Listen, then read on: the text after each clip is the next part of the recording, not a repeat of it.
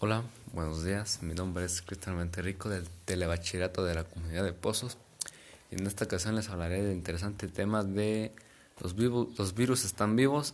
¿Qué son?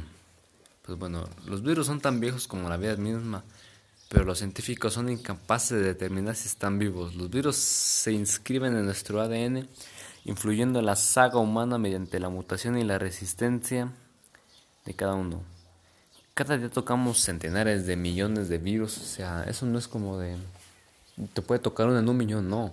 Cuando vas a agarrar tu celular, tiene virus, tiene bacterias que te pueden, pues sí, dañar, pero no son tan, no son tan graves como algunos otros. Eh, puesto que la pandemia del coronavirus obliga a los países a tomar medidas de confinamiento inéditas y amenaza el crecimiento económico mundial. Conviene plantearse las siguientes preguntas. ¿Qué es un virus? ¿De qué están hechos? ¿Y cuál es su origen? Pues bueno, los virus seguramente se explican mejor a través de unas cifras alucinantes. Según Curtis Sutleb, virólogo de la Universidad de British Columbia en Canadá, las propiedades físicas de los virus dificultan su comprensión, para empezar, su pequeño tamaño. Si cada virus presente en un cuerpo humano alcanzara el tamaño de una casa de alfiler, el adulto medio alcanzaría una altura de 150 kilómetros, o sea, es algo muy grande. En un estudio de 2008, Sutus descubrió que más de 800 millones de virus se depositaban en cada metro cuadrado de la Tierra cada día. Pues sí, cuando vas a tomar tu celular, bueno, es lo que más, lo, lo que hace la gente ahora, ¿no? Estar con la tecnología, los celulares así, sin saber que realmente todo eso está repleto, plagado de virus. Pero pues como realmente no nos vemos, pues no les tomamos mucha importancia. Y hasta que nos los dicen o nos enteramos de que cada metro cúbico de la Tierra está lleno de bacterias o de virus. Pues como en una cuchara sopera de agua de mar, hay generalmente más virus que habitantes en, en Europa. Imaginen eso, pues no cuánto será.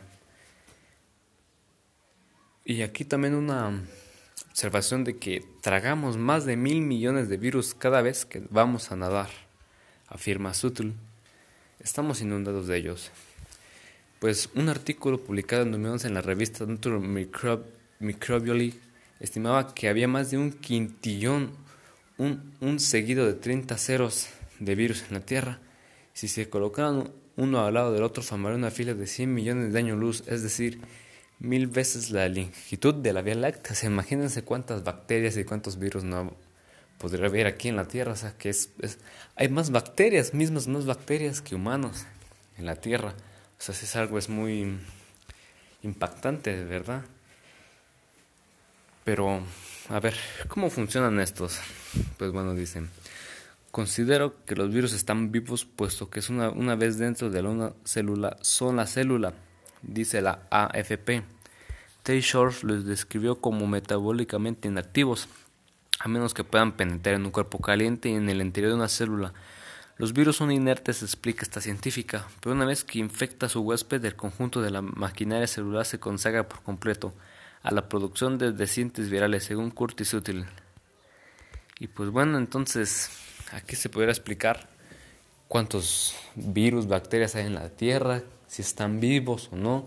Aunque realmente sí podría decirse así, de que si están vivos una vez dentro de, una célula, están vivos porque toma el trabajo o el papel de la misma célula para poder así dañar el sistema inmunológico del ser humano. Y pues bueno, hasta aquí termina mi podcast, espero les haya gustado y pues muchas gracias. Hasta la próxima.